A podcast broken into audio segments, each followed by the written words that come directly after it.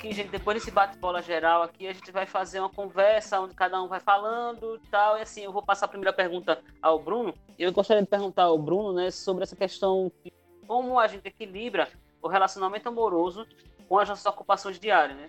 E quanto tempo a gente investe num relacionamento amoroso? A melhor forma da gente equilibrar é sendo inteligente. Em que sentido eu digo isso?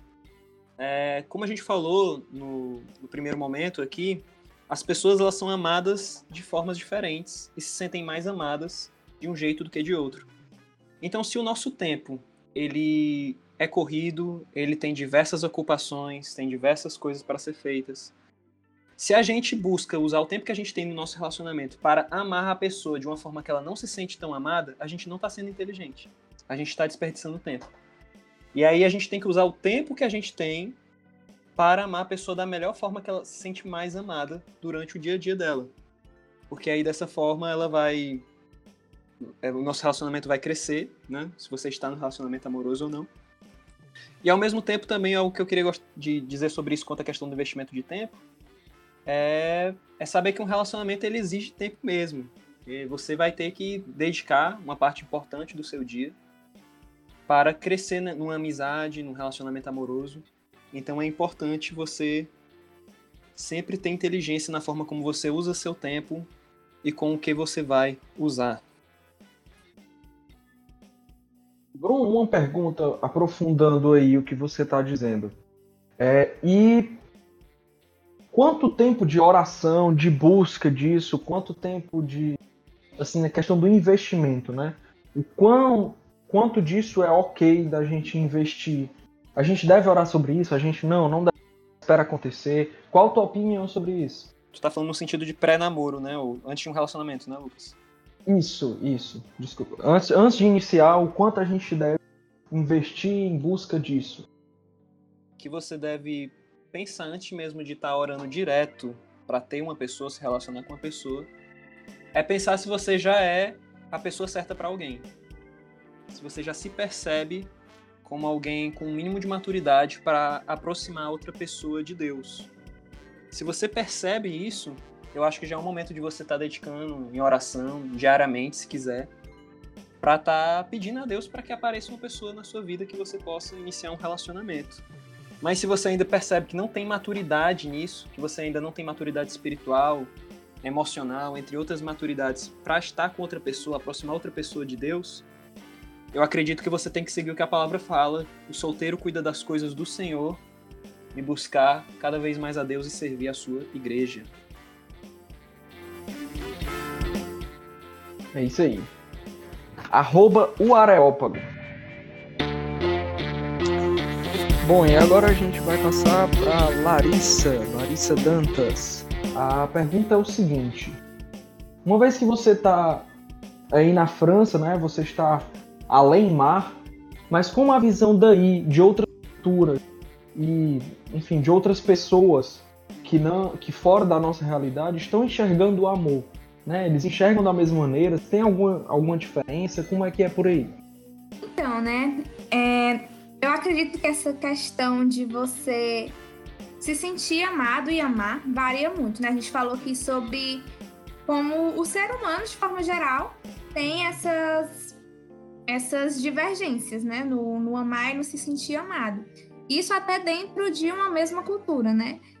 E as pessoas têm formas distintas de demonstrar amor e de se sentir amado. Isso é perfeitamente natural. Parte muito do que a pessoa é, pensa, acredita sobre amor, sobre si, sobre o outro.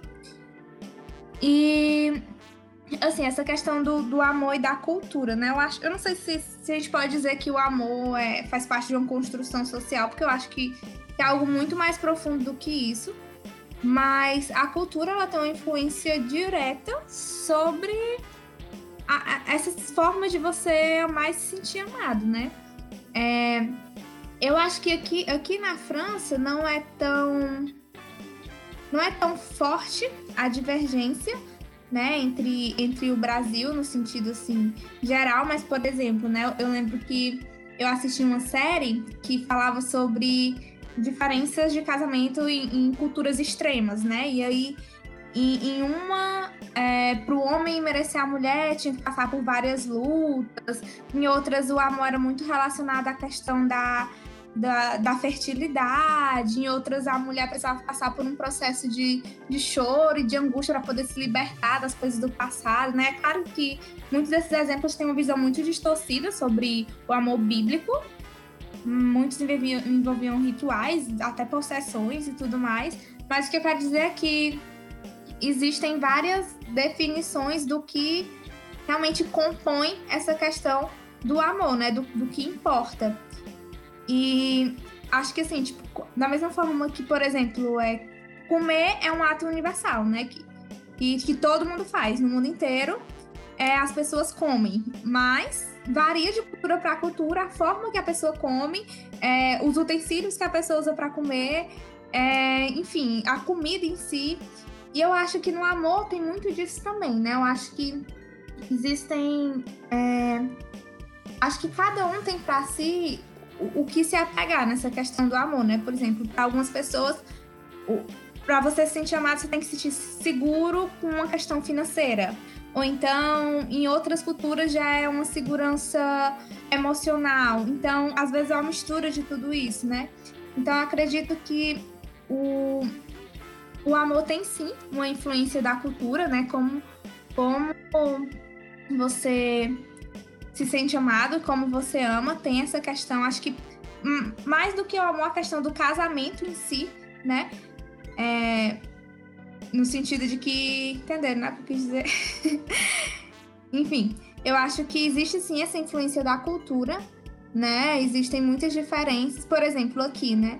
Aqui não existe pedido de namoro. Você começa a namorar com alguém, você começa a sair com a pessoa, começa a conhecer a pessoa, vocês começam a se dar bem, continuar saindo e chega um momento que vocês estão namorando e você tem que descobrir isso, né? E aí eu lembro que eu tava conversando com os amigos meus da igreja e eles ficaram, mas como assim? A pessoa tem que pedir para namorar, isso é muito estranho e tal. E eu, não, é muito estranho você não pedir, né? Você descobrir aleatoriamente. Você tem que descobrir, eu, hein? Mas é estranho, assim, como. É engraçado, é interessante como existe essa diferença. Para eles é estranho o homem ter que vir pedir pra mulher é, pra namorar, e pra gente é estranho. Pra mim é, é, muito estranho essa ideia de que eu vou só estar tá saindo e uma hora eu vou descobrir, né? Onde nós estamos e, e não vai existir o pedido. A... Enfim. E, e é muito interessante essas diferenças. O que eu acho interessante também é a gente pensar sobre também não só cultural, atualmente, o tempo que a gente vive, mas também historicamente falando. Quando a gente pega séculos passados, a história como um todo, a gente consegue ver o relacionamento, né? Como as pessoas se davam em casamento, né? como as pessoas se, relacion... se relacionavam amorosamente umas com as outras. É, tudo isso vai mudando de acordo com o tempo também e da cultura. É né? por isso que a gente começou a pensar sobre a cultura influenciando a questão do amor. Né? A gente pega um amor totalmente desinteressado né, em relação ao sentimento né, de, de, príncipes e princesas casando sem nenhum sentimento envolvido nessa história. Depois passa pela essa valorização do sentimento, essa questão da, das princesas Disney até, a gente vê em desenhos animados, séries e tudo mais. Né, esse amor apaixonado, esse negócio romântico, esse negócio caloroso, né, que faz a gente cometer loucuras, né, que faz a gente ir contra tudo e contra todos. Né. Depois a gente passa pela questão individualista mesmo da coisa, da busca pelo prazer, de algo que satisfazer primeiro do que eu satisfazer outra pessoa, né? Em vez de, de, de, de ser a pessoa que me dou, não, eu quero receber, né? Eu quero só ganhar com isso, quero só sentir prazer, né? E a gente vê isso muito por conta que a nossa sociedade, a nossa cultura, ela tá muito assim, né? Questão individualizada, né? egoísta, onde eu tenho que ser o primeiro de tudo, eu tenho que ganhar tudo, eu tenho que ter tudo, é, é muito interessante pensar né, como vai mudando ao longo do tempo também né, a, a, forma como as pessoas se relacionam amorosamente falando. Né. Hum. Sobre, só um comentário sobre isso, tipo, eu acho interessante que realmente tem, tem toda essa diferença cultural e tudo, mas quando se trata de uma coisa de um, de um relacionamento cristão, né? A, o que importa permanece, né? A questão de que Deus estabeleceu o casamento, Deus estabeleceu os papéis, Deus falou como o homem deveria amar a mulher, como a mulher deveria amar o homem, e como Deus é perfeito nisso, né? Em como todas essas diferenças é, culturais e temporais e tudo mais é, ficam subordinadas a isso, né? Tipo, quando você tem essa visão cristã, mesmo que tenha a cultura infiltrada, é essa questão da, da obediência ao que Deus estabeleceu não, não é afetada por é, isso. Até porque ele sempre foi, né? Sempre é e sempre será. Né? Deus ele tem uma relação totalmente diferente com o tempo. Ele não se deixa influenciar por isso, né? Muito pelo contrário, é ele que influencia.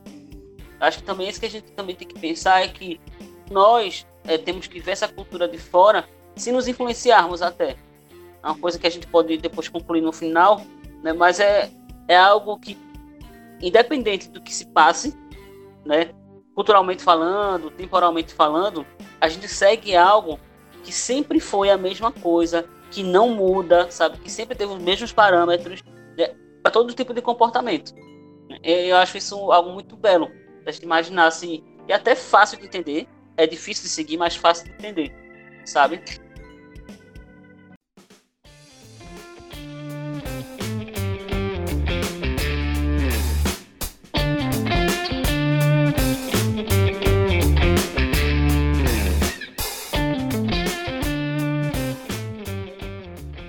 Com isso, eu vou passar a bola agora para o Felipe. Perguntar para ele se atualmente existe uma pressão para estarmos em um relacionamento amoroso. Mas sem dúvida, sem dúvida.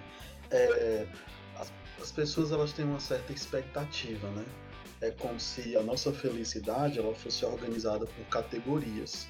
Para você ser feliz, você tem que estar tá formado. Para você ser feliz, você tem que estar tá trabalhando e ganhando muito bem para você ser feliz, você precisa estar tá namorando e caminhando para um casamento e por aí vai. Então é, é colocado como se fossem essas categorias, né? Claro que a vida matrimonial ela é uma etapa natural na vida de, da maioria das pessoas. Mas hoje existe sim uma pressão. É como se, se você é, passa ali dos 25 anos e você não tem um relacionamento sério, caminhando para o casamento é como se você tivesse, como se tivesse alguma coisa errada com você. Eu, eu vi pessoas assim, eu, infelizmente, né? Eu conheci pessoas que começaram a baixar os seus padrões quando chegaram aí nessa idade, né? O que é uma coisa é muito preocupante. Assim como eu também, como professor, eu vi muito na escola como isso afeta é, o senso de identidade sexual.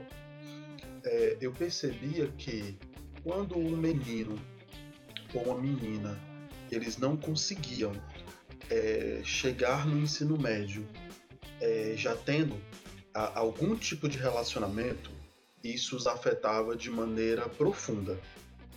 Algumas meninas, principalmente, é, muitas vezes chegavam no ensino médio até declarando-se que eram bissexuais ou que eram, ou que eram lésbicas, simplesmente porque, é, no fundo, no fundo, é, preferiam é, dizer isso do que dizer que é porque ninguém foi atrás dela, vamos dizer assim.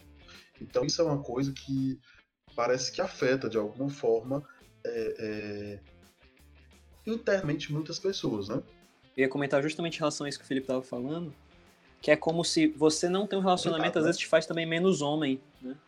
Os caras têm uma, uma pressão de você estar tá se relacionando com alguém, e se você não se relaciona, você escutava muito antes até assim, ah, então você é gay. Hoje você escuta mais até, não, então tu é crente, né? Porque gay hoje está sendo até mais aceito do que antigamente. Então realmente tem muito a ver com a identidade até na área da sexualidade. É engraçado o quanto, é, é engraçado não, é, é, o quanto isso pode machucar uma pessoa psicologicamente, o quanto, o quanto pode deixar a pessoa é, é transtornada, né? O quanto pode essa pressão pode levar pessoas a fazer coisas erradas mesmo, como vocês estavam falando, né? Realmente buscar amor em lugares errados, tomar um senso de identidade totalmente é, é deturpado, é algo muito prejudicial para a formação de uma pessoa. Ou seja, né? Parece que existe, isso vai interferir inclusive na hora de você o seu relacionamento é uma necessidade expor na rede social, mostrar que você está ficando com a menina fulano de tal, mostrar que você é, tem um namoro e que esse namoro ele é bem é, enfático, sabe? Então, assim, isso tem me preocupado bastante, Porque essa exposição, no fundo, no fundo, ela é uma, ela é uma afirmação. É uma necessidade que a pessoa tem de mostrar para os outros colegas que sim, que ele é homem, que ele conseguiu aquela menina, que ele conseguiu ficar com ela. Gente, sinceramente, como professor, toda vez que passava o aniversário de 15 anos, no outro dia eram as muitas informações, os muitos comentários sobre quem tinha ficado com quem, quem tinha desaparecido na festa com quem, e, e os, os, vários vídeos mostrando esse tipo de realidade. Isso é, isso é muito louco. Vendo aí o, o Felipe falando, né? E, e como eu sou professora, também a realidade é muito igual, né? É, tanto essa questão né, da mudança de, de da, da, sexualidade, por exemplo. Tinha a aluna minha que ela tinha um namorado, ok, terminou o namoro. E do nada a menina disse, não, agora eu sou, tá namorando com outra menina. Eu disse, por que não? Porque eu amo no presto, não sei o que, sabe? A necessidade de ter alguém, né? E também essa, essa onda que a gente tá tendo agora, né? De eu, eu vejo que é aversão, né, aos homens, de modo e aí ela começa a namorar com um, aí depois tava namorando com uma menina, aí depois não tava mais namorando, aí depois disse que é bi, é bi aí a outra. Eu, uma chegou pra dia perguntando pra mim o que, é que eu achava, porque ela achava que ela era bissexual, porque todo mundo na sala dela era, né? Então, querendo ou não, essas pressões elas vão mudando, né, a mente da, das pessoas de forma que elas não se reconhecem mais, né? E aí quando a gente volta para a palavra de Deus, né? Tem uma música que eu estava escutando que eu gosto muito, que, a gente, que, que diz, né? Eu sou quem diz que eu sou, no sentido de a gente é aquilo que Deus diz que nós somos. Porque se a gente for parar para escutar tudo que todo mundo acha acerca da gente, da nossa vida, do tempo que a gente leva para os processos que a gente tem, é uma loucura, né? E acaba que você se perde dentro de você mesmo por causa dos outros, né? Então, é, a gente realmente precisa buscar quem nós somos em Cristo, porque é só nele que nós realmente saberemos quem somos. E aí, independente você vai estar tranquilo porque você sabe quem você é nele. Né? Então, é uma adolescência, né? Até depois, adulto também, jovem adulto, né? Essa fase que a gente está agora. As pressões, elas são enormes, né? Quando você não tem ninguém é pra ter alguém, quando você tem pra namorar é noivar e depois noivar e casar, e quando... sempre vai ter muita pressão. Parece a questão da maturidade. Mas na adolescência é um negócio que pode transformar a vida da pessoa assim completamente, né? Tirar ela totalmente do rumo que ela, por exemplo, deveria seguir e ela não vai justamente por conta de pressões, né?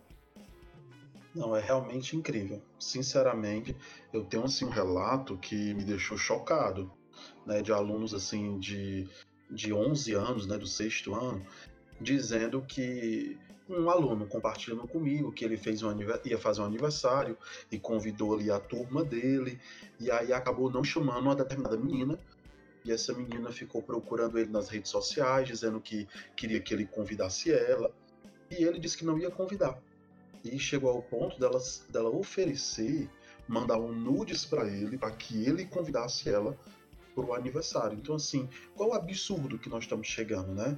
Às vezes, essa, essa ideia de chegar e dizer assim, não, eu sou bissexual, eu sou homossexual, é, o que homem nenhum presta, às vezes é para mostrar que o dele está no outro, o problema está no outro e não em mim. Então, assim, é, o que a gente tem visto hoje dentro de escolas, e eu falo isso, mas eu dava aula numa escola cristã, uma escola particular cristã. fico imaginando como é que estão as escolas públicas, né? Então, é triste, né? Eu digo isso, mas também, assim, em contexto de escola pública, eu vi alunas grávidas, né? Assim, no nono ano, aluna grávida na sala. A gente sabe dessa realidade, mas a gente vê é um choque bem maior. Sim, essa questão da, da sexualidade aflorada muito cedo, sabe? Que não importa se você está seguindo questão hétero ou, né, ou, ou não. Mas não, você tem que realmente namorar cedo, você tem que fazer N coisas muito cedo, porque a vida tem que ser vivida e você tem que ser feliz. Faça com que seu coração se sente bem. Se, se, se você se sente bem e feliz, é porque não está errado. A gente é bombardeado por essa mensagem o tempo todo. Faça o que der na telha. Se você está se sentindo feliz, não é errado. Não importa o que você faça. a, a, formação totalmente deturpada das crianças, a visão que, ela, que elas têm de mundo é totalmente diferente de uma visão que nós crescemos mesmo, mesmo estando fora da igreja, algum, algumas pessoas. Né? A, a visão que o mundo tinha não era tão diferente da visão que o cristão tem, mas hoje em dia é, é, são dois abismos, sabe? E é, é gigantesco a, a, a, a diferença de uma cosmovisão e uma outra cosmovisão, sabe? Assim, é algo assustador. Não, só queria fechar também é, dizendo que os professores não recebem essa formação para lidar com esse tipo de produção de aula. Então você vê que demandas familiares indo para a escola e dentro da escola os professores sentem a necessidade de dar respostas, mas eles não estão sendo preparados literalmente para isso. Mas essas demandas chegam. Então, assim, é, se os pais não estão falando em casa, se a gente não está meio que literalmente, né? É, é, o papel da igreja de também discipular as famílias para que as famílias possam ensinar os seus filhos, eles acabam chegando no contexto escolar com, com essas demandas, né? Então, isso me preocupa bastante. Né, e realmente essa, essa fica um alerta aí pra gente, né, de, de quando tivermos filhos ou para primos, irmãos ou próximos assim, né, se couber, a gente dá esse tipo de, de conselho, ou enfim, né? Porque uma vez que eles não estão encontrando nas suas casas. É, realmente, não deixar as crianças irem para festas de 15 anos sozinho, né? Então, eu queria dar continuidade ainda, aproveitando aí a, essa, essa temática, né? A gente vê que existe uma pressão, a gente vê que existe essa essa visão do mundo sobre o relacionamento, mas agora virando para a nossa cosmovisão. O que está de errado com a visão sobre amor que os garotos e as garotas né, do nosso meio, né, com as visões deles sobre, sobre o amor? O que tem de errado com a visão deles? Tem alguma coisa errada? Vocês conseguem enxergar alguma coisa assim? Né? E eu queria pedir para o Felipe, a, a Adna e a Laira dar suas considerações aí também. Ah, eu vou começar então introduzindo, dizendo se para mim é, o grande problema está na palavra maturidade. As pessoas elas não estão amadurecendo, os homens não estão amadurecendo. E qual é que seria a causa disso? Eu, posso, eu poderia dizer o seguinte: é, as culturas primitivas elas tinham um ritual, que eram os ritos de passagem, que faz essa transição entre a, a infância para a vida adulta. E esse rito de passagem, de certa forma, era uma afirmação da, do, dos mais velhos sobre os mais jovens. E essa afirmação, ela trazia responsabilidade. O que está acontecendo hoje é que essa ideia né, dessa faixa de transição da adolescência é, criaram-se isso, né, criou-se isso, e isso estendeu de uma maneira muito elástica, fazendo com que muitas vezes o cara tem é, 30 anos ainda seja altamente maduro, né? Por quê? Porque se não tem essa afirmação, se ele não teve esse rito de passagem, ele vai procurando ele mesmo é, é, se autoafirmar de várias maneiras, seja, seja quando completa 18 anos, seja através de uma vida independente, seja através de uma relação sexual, ele vai buscando essa autoafirmação. E infelizmente já existem estatísticas que mostram que chega aos 30 anos e ele ainda não, não amadureceu. E esse reflexo está acontecendo no ambiente da igreja, isso não é restrito apenas às pessoas do mundo, vamos dizer assim. Falta essa capacidade de responsabilização para que o indivíduo aprenda a amar. Inclusive, essa, uh, muitos autores tratam essa ideia de se tornar adulto como a capacidade de você conseguir é, colocar outra pessoa na sua frente. Ou seja, a, a criança precisa que alguém cuide dela conforme ela vai crescendo, ela aprende a crescer. E ela se torna adulta quando ela aprende a cuidar do outro. Então as pessoas elas não estão aprendendo a cuidar do outro. Por isso que nós temos um problema na hora de amar. Porque amar tem tudo a ver com essa decisão de você entregar para o outro, de você cuidar do outro, de você é, é, doar-se para o outro, né? Eu, eu, eu começaria dizendo isso. Achei muito legal e interessante essa colocação do Felipe. Falando agora um pouco mais específico na questão das meninas, né? eu acho que começa muito da questão do foco distorcido. Eu vejo, converso, escuto muita gente é, tendo o amor em si, a visão de amor, namoro, casamento, com o foco de preencher uma necessidade, suprir uma necessidade que anseia, né? Só que eu acho que é muito importante, antes de qualquer coisa, buscar um relacionamento, a gente ter a, a nossa identidade fixa, sabe? Identidade fixada em Deus e aquele senso de completude.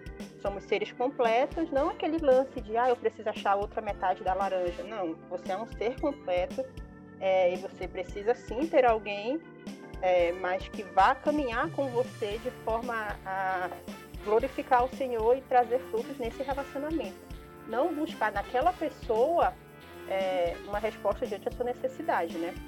Outro ponto que eu enxergo como algo bem complicado, falando de meninas, é que há dois extremos. Ou idealizamos muito o, o nosso amado, né, digamos assim, tipo como um príncipe no cavalo branco que vai vir, como aqueles contos dos filmes, ou muitas vezes baixamos até mesmo o padrão.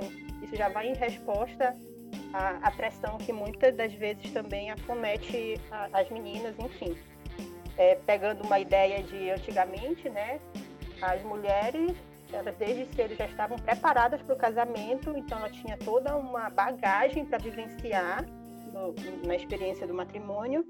E hoje não, hoje mudou muito essa perspectiva, mudou muito a, o papel da mulher no mundo e não é somente o relacionamento, a gente também está acrescentando e crescendo em muitas outras áreas e a gente vê que se perder um pouco.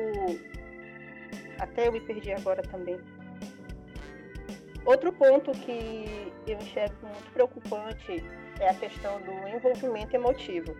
É, nós meninas acabamos sendo muito mais emocionais e muitas das vezes não estabelecemos certos limites numa amizade com o sexo oposto, por exemplo. E envolvimentos que não deveriam passar de apenas uma amizade acabam sendo envolvidas é, por um despertar errado de sentimentos e quando a gente poderia ter se precavido na forma como tratamos os nossos irmãos em Cristo. Acho que por enquanto é só isso. Ah, pois eu gostaria de complementar mais um pouco, né?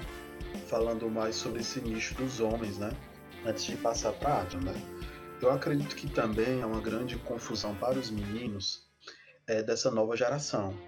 Parece que confundiram é, o machismo com masculinidade. É, em que sentido? Parece que os homens eles estão sendo privados da sua naturalidade de serem homens para serem um pouco mais femininos, sabe? É, confundiram esse aspecto de hombridade com machismo. Claro que há machismo, claro que é uma realidade, claro que é uma postura violenta, uma postura agressiva de homem que, que é exagerada e errônea. Mas também colocaram assim uma hipersensibilização dos homens que tem tornado os homens os homens fracos. Então eles não sabem muitas vezes nem como tomar a iniciativa para ter uma postura de, de realmente é, conquistar, de saber como se aproximar, de saber o que comunicar. Os códigos realmente assim, estão completamente afetados. Né? No sentido, a gente, antigamente,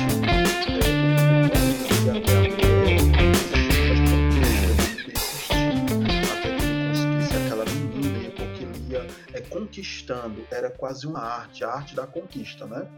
Hoje em dia as coisas elas mudaram bastante. Se você se aproximar de uma mulher e você insistir, isso já é visto como se você estivesse é, querendo assediar a pessoa, você está é, é, ultrapassando limites.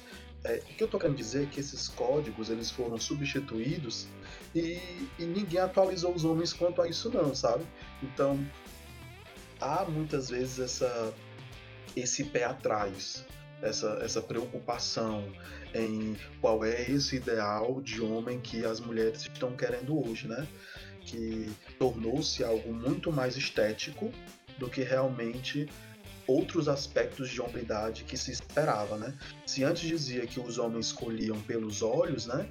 E as mulheres pelos ouvidos, eu acho que as coisas hoje mudaram muito, porque as mulheres também estão escolhendo muito é, pelos olhos, né?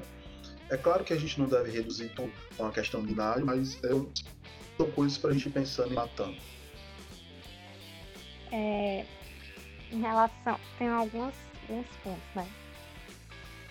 É, da pergunta, né? O que é que tá errado com os garotos, garotos cristãos, crentes, sobre a, e a visão deles sobre o amor. É, eu me preocupo muito com um padrão que foi criado dentro desse nicho evangélico, né? Partindo mais assim para uma coisa específica. É, é, que na minha época de adolescente foi quando começou essa questão do, do eu escolho esperar e esses movimentos relacionados a namoro e relacionamento cristão, né? Como, no geral, tem assim, é uma ideia boa, mas que, no, ao meu ver, criou um problema. Que foi é, é, essa questão de você criar, ou legal, é, você se tornar legalista, né? Em, detrimento de seguir princípios e padrões, né? Então, né, começou é, é, essa geração de ah, você é uma princesa e você é um príncipe, e começou a, a modificar a forma como o relacionamento era tratado né, dentro da igreja. Eu acho que foi um, é uma coisa importante a questão do esperar, né, como princípio de princípio bíblico mesmo, que você só vai se relacionar é, é, é sexualmente com alguém depois que casar e tudo mais. Mas foi criando uma geração, né, que foi criando uns padrões assim que não nem existem na Bíblia, que foi dificultando o relacionamento das pessoas. E aí essa questão que o Felipe falou, da questão da, da, da conquista e tal, que eu acredito que seja muito ligado ao que a Laira também falou, da questão de desenvolver a amizade, não a conquista em si, daquela que tá chaveca, essas coisas assim, explícitas, mas a questão de você conseguir construir um relacionamento saudável com, com, com alguém, né, a partir de uma amizade é, aí começou essa questão de criar listas. Ah, porque eu quero uma pessoa assim, assim, assado. Listas físicas e, e de personalidade e tudo mais. E quando aquela pessoa que se encaixa com a minha lista chegar, né, eu vou orar por aquilo. Quando aquela pessoa chegar, que é ela, que você. Então foi criando, assim, um, um, uma aura, né, digamos assim, dentro da, dessa questão de relacionamento que é muito preocupante. E foi minando, né? Uma coisa que deveria ser mais natural, digamos assim. Então, o que é que eu vejo? Que as pessoas elas construíram esses padrões, né?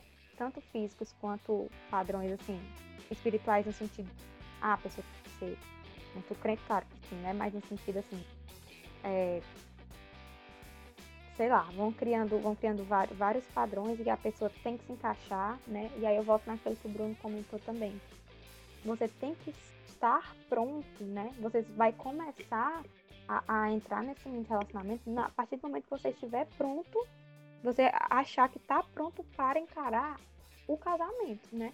Porque a gente fica muito nessa questão do namoro. Ah, como eu devo namorar? Como não sei o que, né? Tem muita coisa sobre o namoro. Mas o namoro ele não é o principal. O principal é o que? É o casamento. A gente não está preparando pessoas para o casamento, tá preparando pessoas para namorar. Namorar nem bíblico é, né? A gente sempre brinca, né? A questão cultural e tal. Então a gente está preparando as pessoas para coisas que não são eternas, né? No sentido de que não é assim que Deus quer para você. Deus não quer que você tenha um namorado, Ele quer que você tenha um marido, que você constitua uma família. Então a gente tem que é, é, alertar para isso. Você tem uma listinha de, de preferências e tudo mais, ela não pode substituir os princípios bíblicos para relacionamentos entre homem e mulher que tem na Bíblia. Para, assim, né? Primeiro pensamento, vou fechar nisso daí.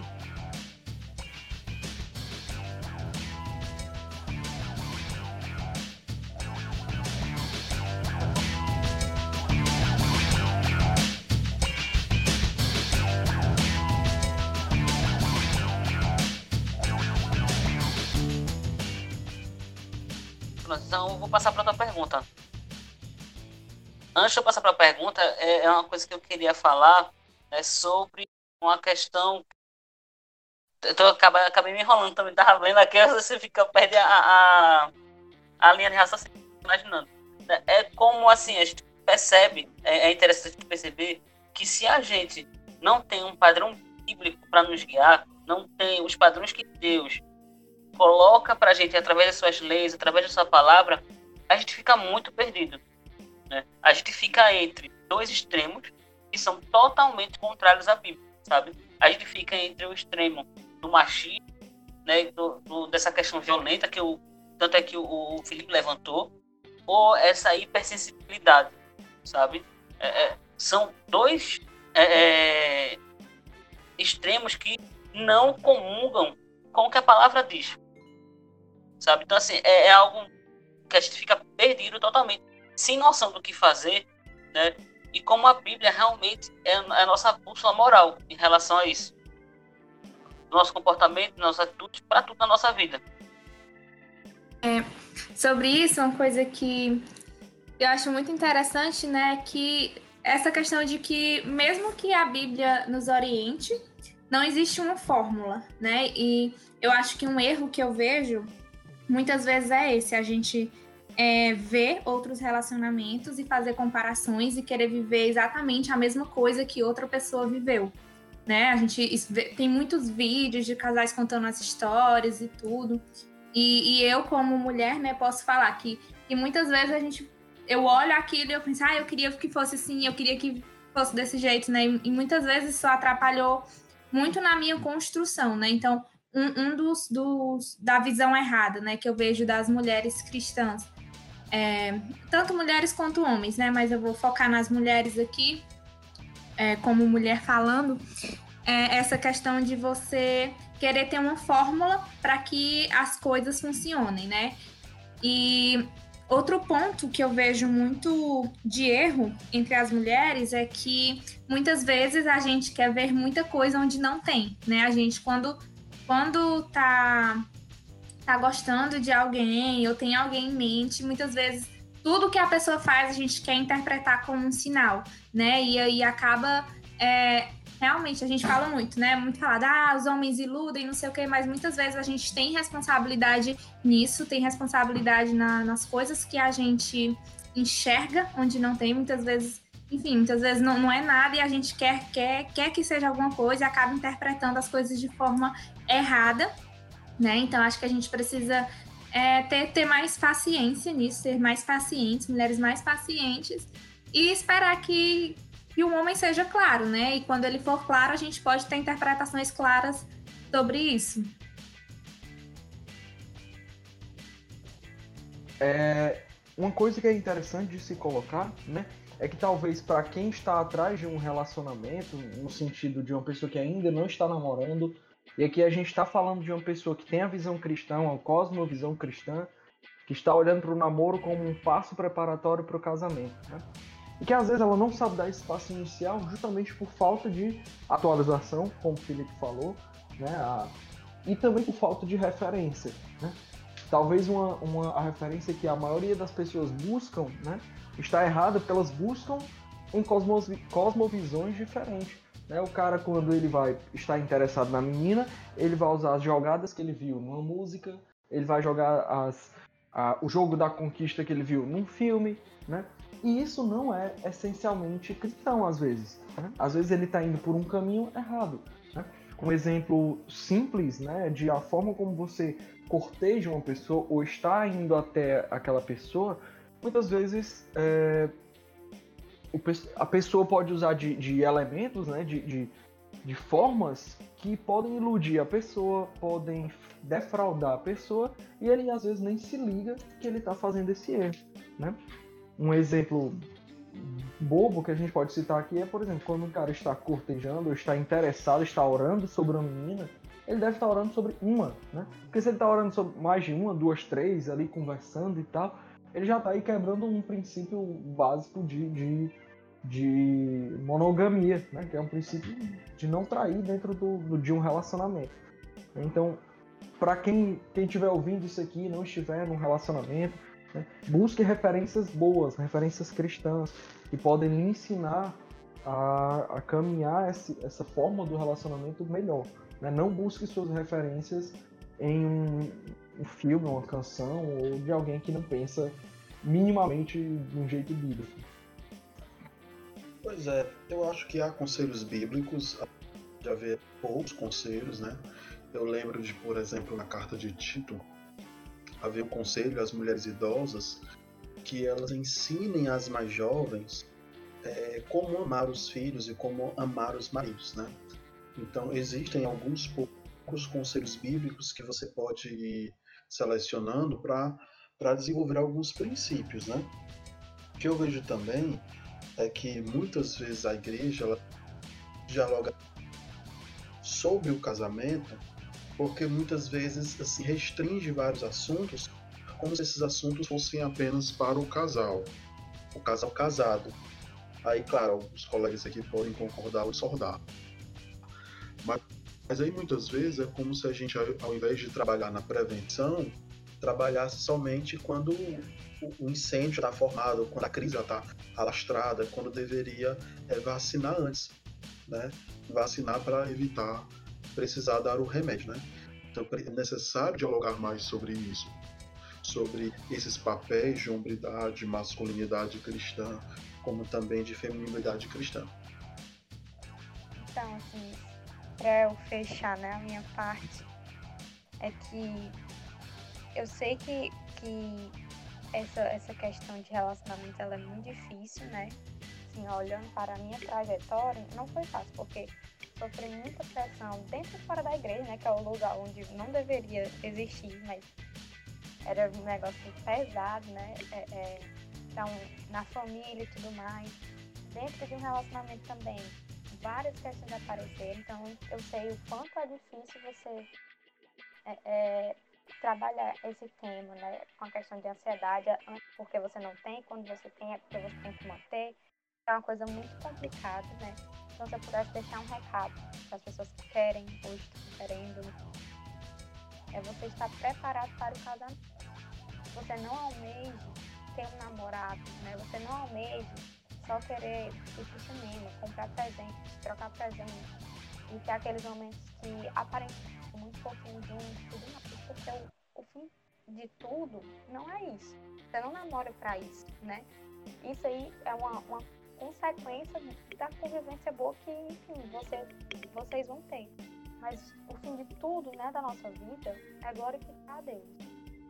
Então, se preparem para glorificar a Deus amando uma pessoa, né, que vai falhar com você. Se prepare para glorificar a Deus construindo uma família, né, constituindo uma família se prepare porque não vai ser só você e aquela pessoa para sempre, né? Pelo menos natural não. Você vai ter que abrir mão de muita coisa quando tiver filhos, você vai ter que educar outras pessoas. Então, o relacionamento amoroso, ele não acaba como no filme, quando o mocinho e a mocinha finalmente se beijam e dá tudo certo. Porque não é assim, né? Então, vai ser uma vida de fé, né? Dependendo da provisão, da, da provisão de Deus para as coisas físicas, né? Tipo assim, de ter o que comer, ter o que vestir, ter o que também de você amar aquela pessoa que não vai ser a mesma que você se apaixonou, né? Então, é, é, aquela pessoa ela vai mudar, né? E você vai ter que aprender a amar ela de diversas formas. Então, o, o tipo de relacionamento que requer, né? Você está querendo, não é que você tem uma, uma, um ideal, mas é, é, pare e pense, né? Se aquilo que você está querendo realmente é, é a verdade, né? É o real, ou você está querendo só algo que estão lhe vendendo, né? Aquela propaganda enganosa. E isso a gente faz como? É como o Felipe estava falando, que eu também ia dizer a mesma coisa, né? Você observando casais.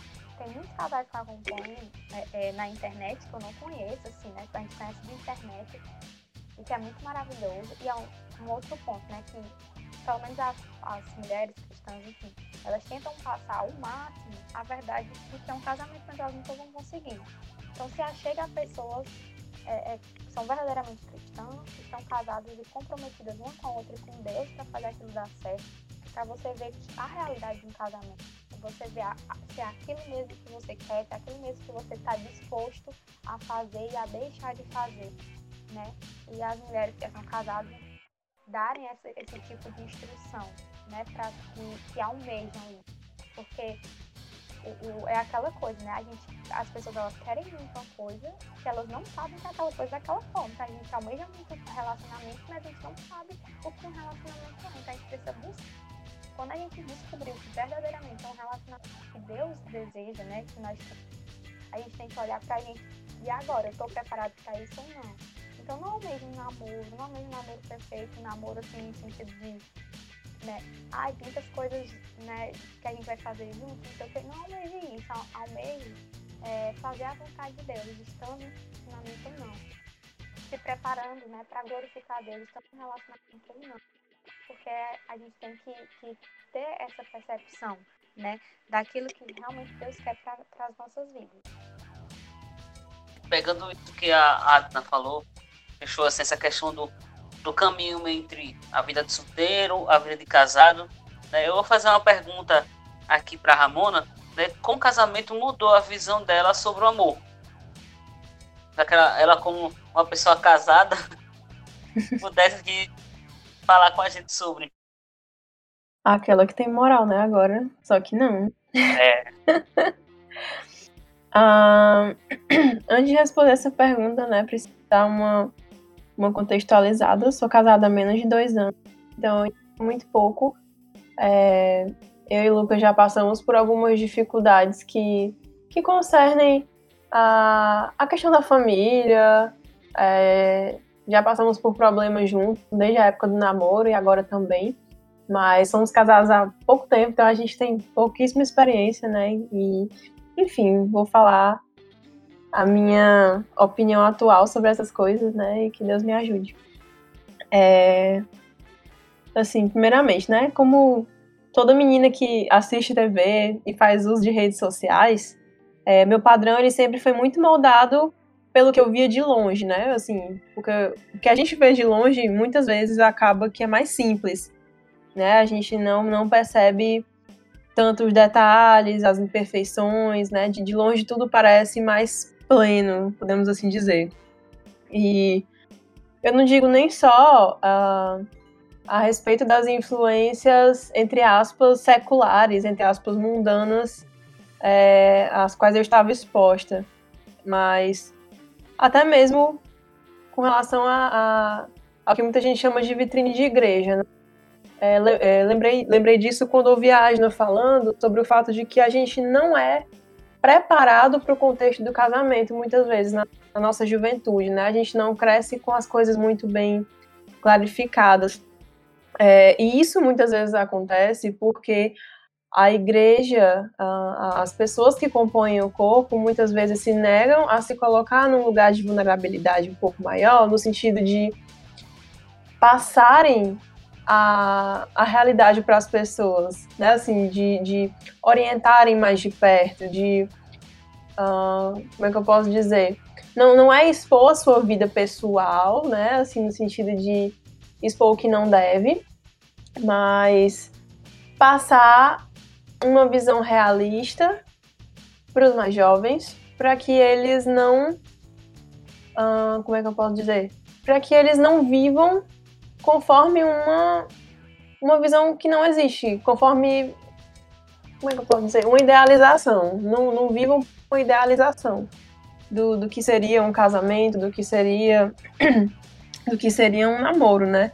Então, muitas vezes eu, eu observava é, casais cristãos que eu conhecia pessoalmente ou não, seja pelas redes sociais, enfim, e que eu achava a coisa mais linda né? Que o meu Deus, olha todas essas fotos e esses textos que eles escrevem, né? Assim, sobre como eles falam sobre a família, que é um projeto de Deus, que o propósito é para a glória de Deus. É, então, mesmo eles dando uma perspectiva bíblica sobre essa área, se, sempre se falou muito pouco sobre o, sobre o feio, assim, é, sobre, sobre o difícil, sobre o problema, né? Então, mesmo, mesmo que eles não estejam. Eles não estão errados em passar uma visão positiva do casamento, né? Lógico que não. Né? É, eu sou muito grata a Deus por todas as pessoas que chegaram para mim na minha juventude e disseram: Ó, oh, casar vale a pena, casar é muito bom, eu sou muito feliz hoje com meu esposo, com a minha esposa, enfim, né? É, mas muitas vezes quando, quando você exalta muito esse ponto do casamento e do relacionamento cristão, né, amoroso, em detrimento de outro, é, pode ser um perigo, né? Aí, o que mais que eu tava planejando falar? Que eu já tô me perdendo. deixa eu ver. Enfim, é uma coisa até muito comum em, assim, na, na nossa juventude, né? Os jovens da igreja vão. É, nós já passamos, nós já escutamos vários estudos e reflexões na igreja, no texto da igreja. Deu uma cortada? Vocês ouviram até onde? Os jovens da igreja. Ah, pronto. É, os jovens da nossa igreja, como eu, né, já devem ter passado por vários estudos e reflexões que tenham por tema o um namoro, enfim. E eu acho que é quase que universal a opinião de que muitas vezes se passa. A, a ideia que se passa é muito so, sob uma única perspectiva. Né? Apesar de que o, o que, era, o que é, era falado e ainda é falado sobre esse tema não, não ser mentira, não ser errado, é, acabava hiper, hiper focando em certas coisas em detrimento de outras. Né? Então eu acho que eu posso até estar. Tá, pode até estar tá parecendo que eu estou fugindo um pouquinho do tema, mas assim, eu preciso contextualizar para poder responder o que eu vou responder, né? Então, assim, ressaltando aqui a, no, a, a importância da gente como igreja de se colocar num lugar de vulnerabilidade, né? Assim, de, de falar para as pessoas sobre, sobre o feio, sobre os dias ruins, né? Sobre, uh, sobre a questão do pecado, sobre como o pecado afeta o relacionamento humano em só namoro, é, mais amizades, família, enfim. É, é, muito necessário que a gente converse mais sobre essas coisas, né? Que para que a gente crie boas expectativas, sim, mas realistas, né? É, deixa eu ver. Uh, sim, uma, uma, coisa, né, que eu, estava lembrando também. É, sobre essa questão de orientação, sobre confessar falhas, confessar pecados, crescer em conjunto, crescer em igreja, isso é uma coisa tão séria. Porque, tipo assim, uh, quebra de expectativa tem sido o motivo de muitos divórcios é, no, no, nosso contexto. Então, as pessoas elas têm uma idealização grande que vem sendo alimentada pelas mídias, pelas redes sociais e até pelas pessoas em geral, é, que quando elas chegam na, na hora mesmo de botar em prática, é, na, na, no casamento, onde a convivência é maior, é, onde você tá ali o tempo inteiro com aquela pessoa, vendo as coisas que ela faz de certo, de errado, enfim, muita gente quebra. Porque fica, fica uma coisa desconexa. Não, mas eu achava que era isso aqui e é uma coisa completamente diferente.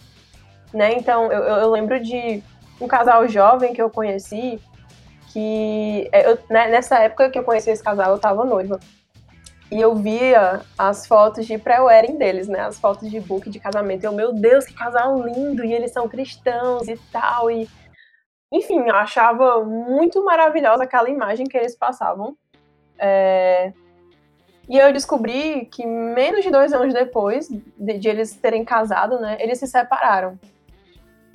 Né? Então, assim, eu não, não sei qual o motivo, também não, não tenho o direito de julgar, mas pela, pela imagem que, que as pessoas passam, muitas vezes a gente que é indefinido. Esse sentimento que eles têm, essas coisas que eles estão falando, isso aqui não tem o que abale, mesmo que os problemas venham, as tempestades venham, é, mesmo que haja pecado, nada pode abalar né? Mas acho que aí é que tá o problema, né? Assim, de, de a gente se apegar tanto a uma idealização, a uma imagem romantizada, uh, que acaba se confiando demais na, na, própria força, né? Que não, o, o amor, entre aspas, né? O sentimento vai dar conta de tudo. O sentimento vai fazer a gente superar as coisas ruins, né? Mas isso é extremamente perigoso e precisa ser levado mais a sério. Né? A igreja precisa, os jovens precisam ser orientados, ser prepara serem preparados mesmo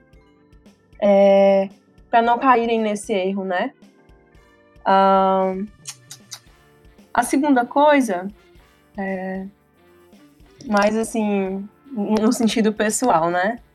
É, eu sempre fui uma pessoa que particularmente gosta muito de filmes comigo, né? Dizendo que eu gosto muito de drama. É, sempre gostei muito de ouvir músicas doces, românticas, enquanto pensava no Lucas, né? Quando namorava com ele. Enfim, meu atual esposo. Né, e ele sempre fala, ele brinca comigo, né, dizendo que ele não gosta desse tipo de música, por exemplo, porque o, que é dito nessas músicas não é real. Né? E assim, de fato, é, o meu objetivo aqui não é dizer que o casamento vai te fazer é, ir para uma opinião oposta sobre essas músicas, por exemplo, te mudar, mudar a sua opinião sobre uh, o romantismo, sobre as coisas bonitas. Enfim, não quero também, não quero passar uma imagem totalmente negativa sobre o que é o casamento, é, o namoro, enfim, o noivado. É, essas coisas, elas são reais, né? Só que a gente, o que a gente precisa entender é que elas não são reais o tempo inteiro, né? Assim, tem, tem uma música que tá rolando muito uh, nos stories das pessoas, é, eu acho que é até de uma dupla sertaneja, não sei, que a, o trecho da música diz, eu quero partilhar a vida boa com você. É, e tipo, gente, não dá para você partilhar a vida boa com uma pessoa o tempo inteiro, isso é impossível, né? Eu, uh, a gente precisa tentar ter em mente de que, e aí? E, e, os dias em que. E os dias que você tá tão estressado que, sei lá, não aguenta nem ouvir o som de alguém mastigando perto de você. Isso é verídico, acontece comigo. Tem dia que eu tô muito estressada.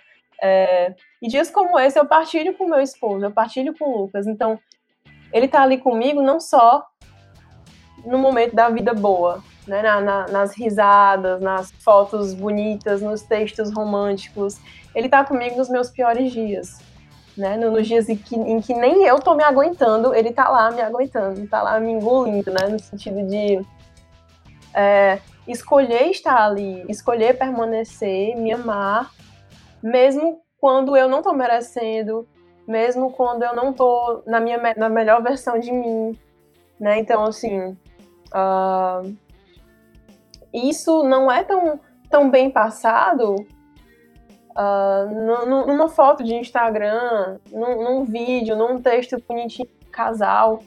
E ok, isso não, não, não é errado essas coisas existirem. O que é errado é a gente enxergar uh, como, como, se aquilo ali fosse tudo, né? Assim, rapaz, isso aqui é casamento. É essa coisa boa, essa coisa em que as pessoas estão sempre rindo das piadas uma da outra, estão sempre muito felizes e enfim, cozinhando juntas, ou como a Agnes falou, é, é, comprar presentes, é sair para o cinema, enfim. É... É... Enfim, né? Um... Agora, indo mais para então, a, a respeito dessa pergunta, né? A, a pergunta é como o casamento afetou a minha forma de ver o amor. Né? É, de que forma? Me mostrando que eu sou muito pior do que eu imagino. Meus, meus pecados são muito mais profundos e muito mais feios do que muitas vezes eu penso. Né? O, o casamento é uma coisa que quebra você, assim, te coloca numa posição de vulnerabilidade muito grande. É, e me, tem, tem me ensinado muito sobre o fato de o meu pecado, a sujeira que tem no meu coração, ela não afeta só a mim mesma, ela afeta a minha família, ela afeta, né? E eu sou uma com ele. Então, a partir do momento em que eu deixo aquilo que não é de Deus aflorar nos meus pensamentos, na minha vida, nas minhas atitudes, é, eu também estou ferindo o meu esposo, porque nós somos uma pessoa só em Cristo, né? Então, isso é muito sério. E essa e esse é um detalhe muito forte sobre o casamento, sobre a instituição do casamento, que a gente sabe na teoria, mas a gente só realmente entende quando a gente vive. Assim, é, de, de, que, de, de que outras formas o casamento tem mudado o meu conceito de amor é também através do entendimento de que eu não, eu não posso ser orgulhosa, eu não, eu não posso me segurar em mim mesma. Preciso realmente, muitas vezes, me, me, me tirar, muitas vezes não, sempre, né? Me, me tirar do trono, colocar. De, de permitir que Deus é, seja aquele que, que guie todas as coisas, né? É, me mostrando que Assim, é como, é, como tu falou. Né? Como o casamento mudou tua visão e tu explicou realmente. É, assim, ao meu ver, a forma como expressou pra, pra gente, entender que tu passou por uma visão mais individualizada, né? Como se tu fosse, como se teus pecados só te prejudicassem, e a partir do momento que tu casou, não. Agora, não é só tu. Né? Tu não só se prejudica outra uhum, pessoa também. Uhum. Tu explicou que vocês dois agora são um. Uhum, da mesma uhum. forma como você ao se prejudicar poucas acontece o inverso também, né? Acho muito interessante essa visão. Sim, é... vou, vou, só, vou só concluir, né? Então, de, de que forma o casamento tem mudado a minha vida? É me mostrando que ele é muito mais profundo, ele é muito mais bonito do que a imagem idealizada que a gente cria olhando, uh, olhando de longe as outras pessoas, né? Porque Existe aí uma diferença. Uma coisa é eu ter a imagem de uma pessoa que vai me fazer rir, que vai fazer aquilo que eu gosto, que vai estar comigo nos momentos que eu estiver feliz, tudo vai ser bonitinho. E existe a imagem daquela pessoa que vai permanecer ali com você nos seus piores momentos. Né? Não, não só nos dias em que você está triste, nos dias que você está insuportável. Né? nos dias que você vacilou muito e mesmo assim não está reconhecendo que errou uh, tá, tá dificultando a vida, mas aquela pessoa do seu lado, né? De, disposta a escolher, a continuar te escolhendo. Né? E, e não porque ela é uma pessoa incrível, maravilhosa, é porque ela tem Cristo. Cristo habita nela. Né? Então, é muito incrível ver de perto como o, o, o casamento é uma representação é, de, de fato, né, de, de Cristo e a igreja. É uma representação bem pobre, no sentido de que, né, nós somos seres humanos, uh, Lucas não é Deus, e, assim, nós dois somos pecadores, né, mas de enxergar a graça, a misericórdia se manifestando, é, o sacrifício, né, uh, as pessoas acabam hoje em dia inferiorizando um pouco o amor sacrificial, porque elas acham que é doentio. Tipo, assim, você não deve se sacrificar porque ah, a sua saúde mental tem que ser priorizada, porque o seu bem-estar tem que ser priorizado. Sendo que qual, qual, qual amor mais sacrificial do que o do próprio Deus, do que o próprio Cristo, né? Tudo que ele fez por nós.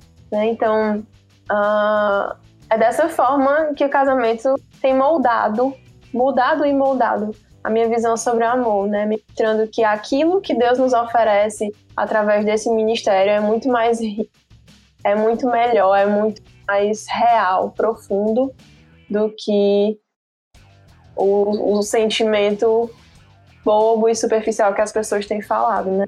É isso. Não sei se me fiz entender, foi meio confuso, mas é isso aí. Só para complementar, né? Quando é, eu e a Ramona estávamos em namoro, noivado e tal, teve uma, um livro né, que a gente leu juntos, que o nome do livro era Quando Pecadores Dizem Sim, né? Muito bom, né, para quem quiser aí aproveitar. Mas o título desse livro, apesar da gente ouvir mensagens desse tipo, ela até falou, né, são dois pecadores, mas o título desse livro fantástico, né? Quando pecadores dizem sim, quando dois pecadores se unem. E ter essa visão antes de entrar no casamento e ter essa essa coisa na nossa cabeça de que o casamento, ó, é um, vocês estão se unindo para glorificar Deus, vocês são dois pecadores, vão ter que se aguentar, vão ter que se amar, vão ter que perdoar, mas isso que vocês vão entrar é algo que Deus preparou, né? E como ela falou, hoje a gente tem uma percepção bem mais incrível do que a gente tinha antes, né? Bem mais real, bem mais vívida do que a gente tinha antes, porque a gente está vivendo isso na prática, né? Você não consegue ver até que é assustador, né? Tem coisas, oh meu Deus, vamos descobrir coisas ruins um sobre o outro, mas você descobre coisas novas, coisas boas também, e Deus se revela naquilo de forma tão grande que você glorifica a Deus por ele ter criado isso. Deus, muito obrigado por ter criado o casamento, porque o Senhor foi muito sábio fazendo isso. Né? Então, assim, Deus ele é, ele é fantástico né? quando ele faz isso. Uh, só um, um, um, episódio, né, que aconteceu, que eu acho que eu já falei, é que uh, poucos meses antes de casar, eu me vi extremamente assustada por me, por me deparar com essa realidade. Em que sentido? De perceber, mesmo que de forma superficial, que agora, a partir do dia do nosso casamento, né, eu conviveria todos os dias com você, com o Lucas, e uh, Lucas estaria ali vendo o pior e o melhor de mim, que inclusive talvez ele nem tivesse conhecimento, porque no namoro você não tem como conhecer completamente uma pessoa, né? Então isso começou a me assustar pra caramba. Tipo, eu comecei, meu Deus, é, eu vou casar com o Lucas, ele vai me conhecer de fato, vai conhecer todos os meus defeitos, enfim, N coisas. É, e aí, eu vou, eu vou estragar. E a pensar, meu Deus, eu vou acabar com o meu casamento, porque também é, nesse contexto de noivado a gente escuta muito comentários, né, de pessoas sendo muito negativas quanto, a, quanto ao casamento, dizendo que, vixe, é, você agora tá toda apaixonada, mas quero ver daqui a tantos anos, quero ver como é que vai ser depois, é, é bom só agora, depois piora, não sei o quê, e, e também de, de ver os exemplos de pessoas que se não, se não se separaram, estavam num casamento muito infeliz, né? E aí, pronto, comecei a ficar muito doida e a, a ter muito do que de, de, de qual de como os, os meus pecados, como os meus feitos poderiam afetar a vida do Lucas e do nosso casamento, né? É, e aí eu sei que Deus falou muito ao meu coração nesse momento, assim, né? Que eu tava bem, bem angustiadazinha. É, e resumidamente, falando para mim que ele não tinha me escolhido para esse ministério, né, de formar uma família, construir uma família, ser esposa, ser mãe, porque me achava capaz, mas porque era aquilo que ele queria que eu fizesse. Ele, ele queria me usar naquilo ali. E quem iria dar a capacidade de, de sobreviver, de crescer e, e, de ser algo bem sucedido seria ele, né? Isso não depende. Então isso foi um bálsamo para minha alma mesmo, para o meu coração, porque me ajudou a entender que ninguém está pronto, que ninguém está maduro o suficiente, ninguém está espiritualmente preparado uh, ou emocionalmente para o que vem, para o futuro, independentemente de qual seja o tema. Então, né, o, o que é necessário é que a gente se agarre totalmente a Deus e entregue a Ele todos os nossos medos e fraquezas para que ele nos capacite, né? Para o casamento não é diferente, né? Para o namoro também não. Muito bem. Queria só fazer um agradecimento especial aqui, primeiramente a Deus, depois a Lucas e a Ramona, que eles são meu exemplo de, do lado do título 3, que qualquer coisa a gente corre para eles, tá vendo, né? Corro para eles. Eles diz logo. Eu gosto é assim joga na cara as verdades Brincadeira. Não, mas é, né? Essa questão da, de como isso é importante. Porque. Isso aí, eu e a Ramona a gente sempre teve essa troca com o Lucas também, porque são pessoas que eu sempre pude, pude conversar, né? E principalmente nessa caminhada deles pro casamento, essas coisas vão ficando marcadas na gente, né? A gente vai olhando e vai vendo. Não que eles sejam os bichãozão, não só um pouco, né? Brincadeira. Mas Deus, ele, ele realmente trabalha né, na, na vida das pessoas. E a gente precisa realmente de pessoas assim do nosso lado. E eu sou muito grata a Deus, porque eu tenho pessoas assim do, do meu lado, né? Que a gente pode olhar se espelhar. E, e, tanto nas coisas, quando as coisas estão ótimas, boas, quando as, e, e também quando as coisas não estão tão boas assim, né? De, ó, estou passando por isso e é horrível, mas Deus está no controle, Deus é soberano. Então, é muito maravilhoso, valeu, vocês são demais, continuem assim. Glórias a Deus, né? Porque não depende da gente não. é, pra gente fazer mais uma, uma, uma pergunta, né? Fiquei até emocionado aqui. É, eu queria perguntar aí, direcionar essa pergunta para a Adna e também para a, para a Laira, né? Queria que se alguém também quiser comentar, fique à vontade. Quais os riscos que a busca pelo amor nos oferece? Né? Quais são os, o, os riscos que essa buscar isso? Em que sentido? Vou dar aqui um exemplo né, de uma pessoa que está indo para um retiro, acaba indo para um retiro com a ideia de, de ali encontrar alguém, ou igreja é, com a ideia de, de procurar alguém, né? Qual, ou mesmo se abrir e acabar se machucando. Quais são os riscos que você corre quando você está buscando o amor? Não sei se eu fiz claro aí na pergunta, mas começar. Que pergunta, viu? É, quando eu penso em risco relacionado ao amor, eu sempre remeto logo a um texto que Lewis fala em Os Quatro Amores, né? É um texto que mexe muito comigo, que ele sempre diz que amar é sempre ser vulnerável. Então, acho que a questão do risco envolve logo de imediato a questão da nossa vulnerabilidade, né? Isso implica em revelar muito de quem nós somos e nesse processo todo traz muito à tona é, as nossas imperfeições. Na verdade, somos seres imperfeitos, né? pecadores imperfeitos. Mas quando nos dispomos a, a, a conhecer alguém, a buscar esse amor, essa vulnerabilidade torna-se mais evidente, digamos assim. E isso remete muito à questão do medo, é tipo um paradigma do medo a nossa vulnerabilidade vai mostrando as nossas fraquezas, as nossas limitações, as nossas inseguranças, temores, enfim.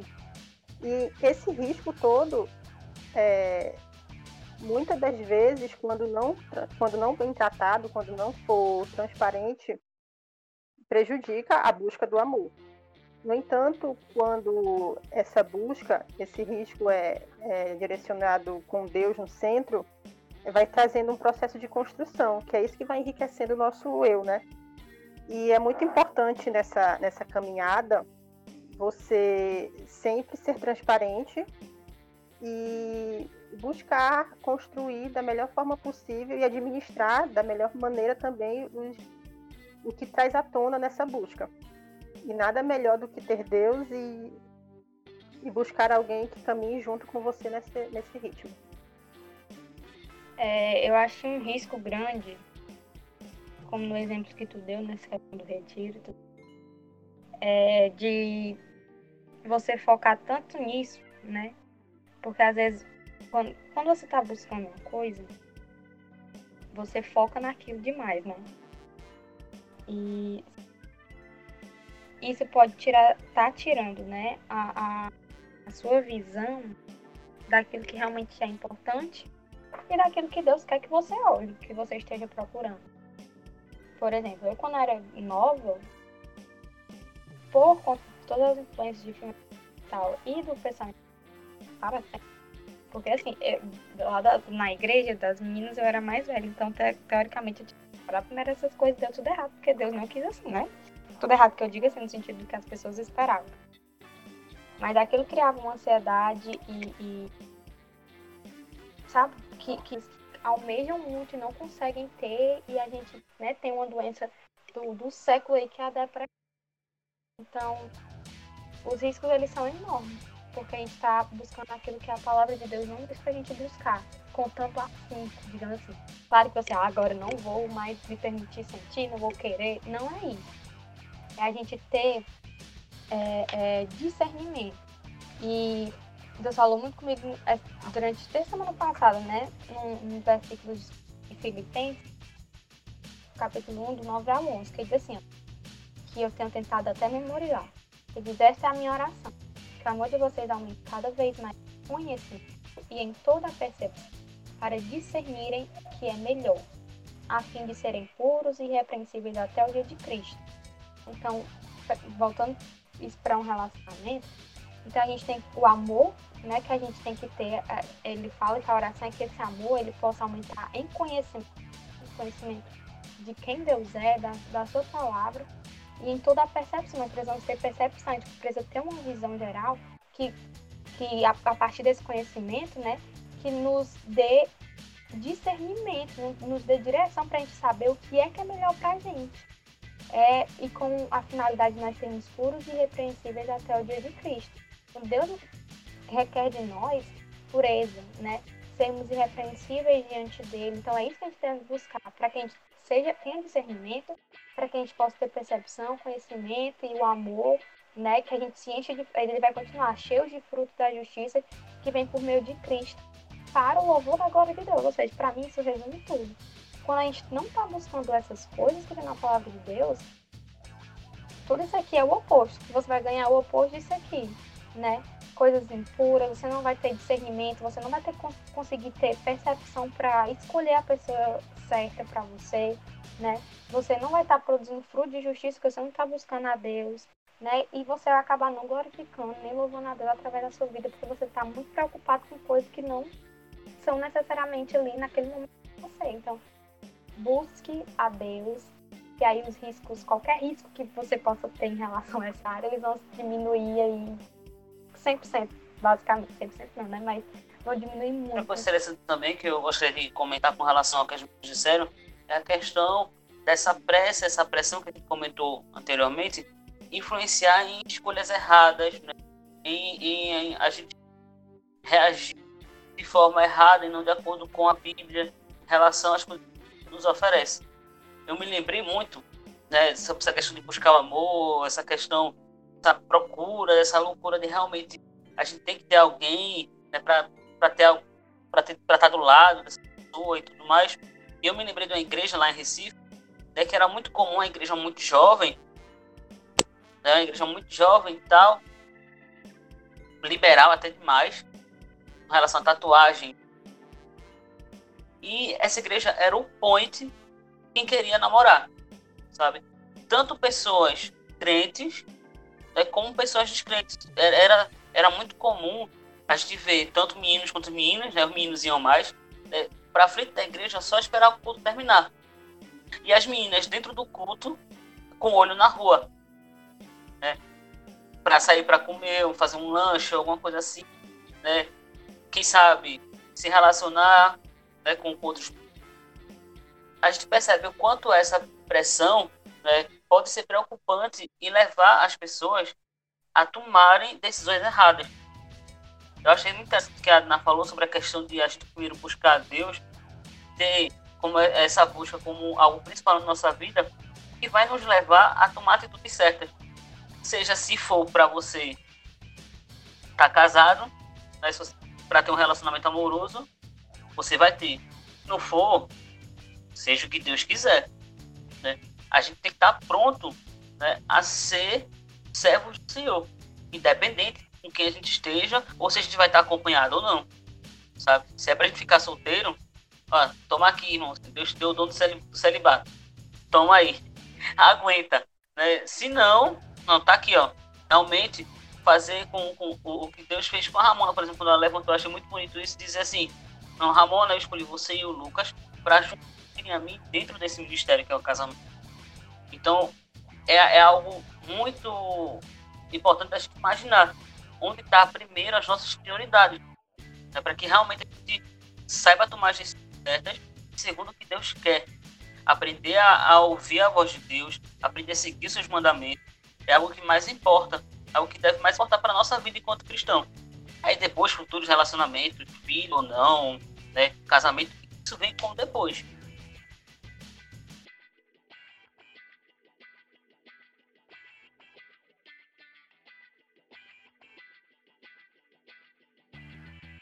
É isso aí. Alguém tem mais algum comentário? Eu quero. Ou. Não é? A gente Pronto. Então, pessoal, pra gente encerrar esse primeiro, né, esse primeiro tema, eu gostaria de pedir que cada um de vocês né, fizesse em uma frase, resumisse o, o assunto de hoje, né? Resumisse a conclusão que a gente pode tirar sobre tudo isso que foi falado, né? Em uma frase célebre aí, vocês pudessem finalizar e concluir o assunto de hoje. Solteiros, casem-se. Brincando. Vai ser um, vai ser um pequeno texto com alguns caracteres, brincando. É, eu acho que nós fomos feitos para e ser amados, né? Primeiramente por Deus e pelos outros. Mas a gente só vai conseguir ter essa plenitude quando a gente estiver em. Fora dele, nada dá certo. A plenitude do amor que a gente almeja ter só vai ser completa, só vai ser realmente plena, só vai ser alcançada quando a gente estiver em Cristo. Fora dele, Difícil na prática, mas é bonito quando é vivido. Não sei o que eu vou falar, não. Não nenhuma frase impactante no momento, não. Não, mas que busque ao Senhor, entregue isso nas mãos do Senhor e assuma a sua responsabilidade. Eu acho que a minha poderia ser. Busque no Senhor ter a sua total satisfação e não nos relacionamentos, não nas pessoas. Eu acredito que só saberemos viver o amor relacional aqui com alguém se, se antes a gente viver o amor com Deus. Não tem nada tão profundo, mas o amor dele nos molda a viver o amor daqui com o outro. Se isso glorificar a ele, é, a gente vai estar no caminho certo. assim, gente, eu, eu aprendi muito com vocês em relação a, a esse amor que se doa, ao amor que cuida, né? A gente realmente precisa estar preparado, nós enquanto, enquanto homens, até preparados a nos sacrificarmos, como Cristo sacrificou pela igreja, né? E a gente percebe também o quanto as mulheres aprendem com o ensinamento que elas têm para aprender, a- aos conselhos de Paulo. Então, é algo que me fez é, aprender muito é ouvir vocês, né? Sobre essa questão do que é o amor, né? É algo que mudou um pouco a minha visão também. Então, assim, agradeço Sim, muito então também em relação a isso, a vocês, a vida de vocês.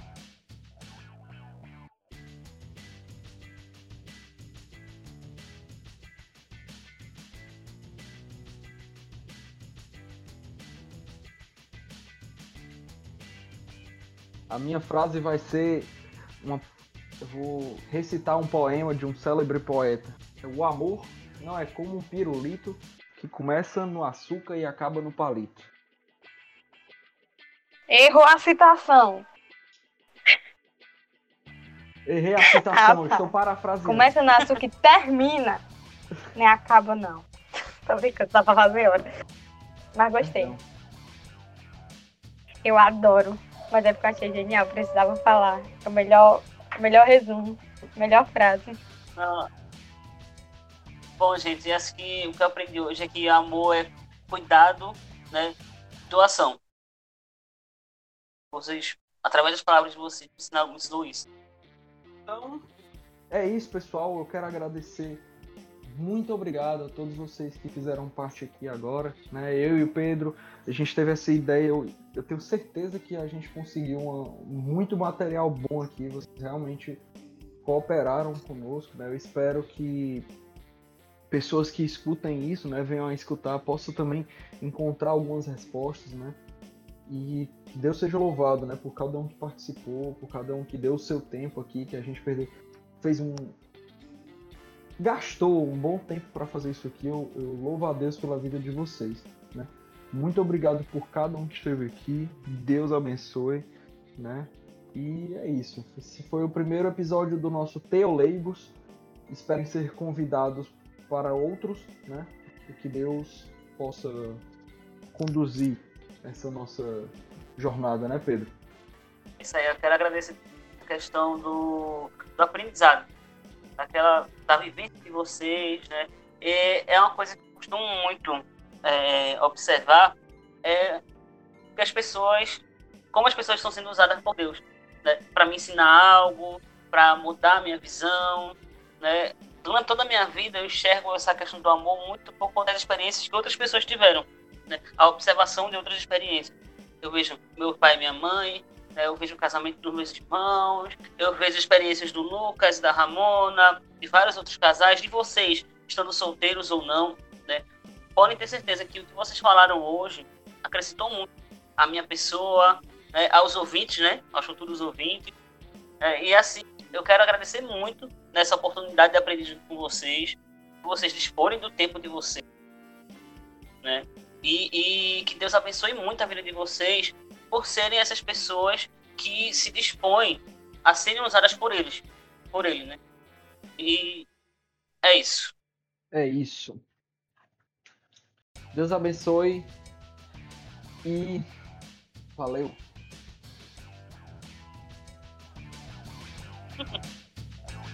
Valeu, pessoal.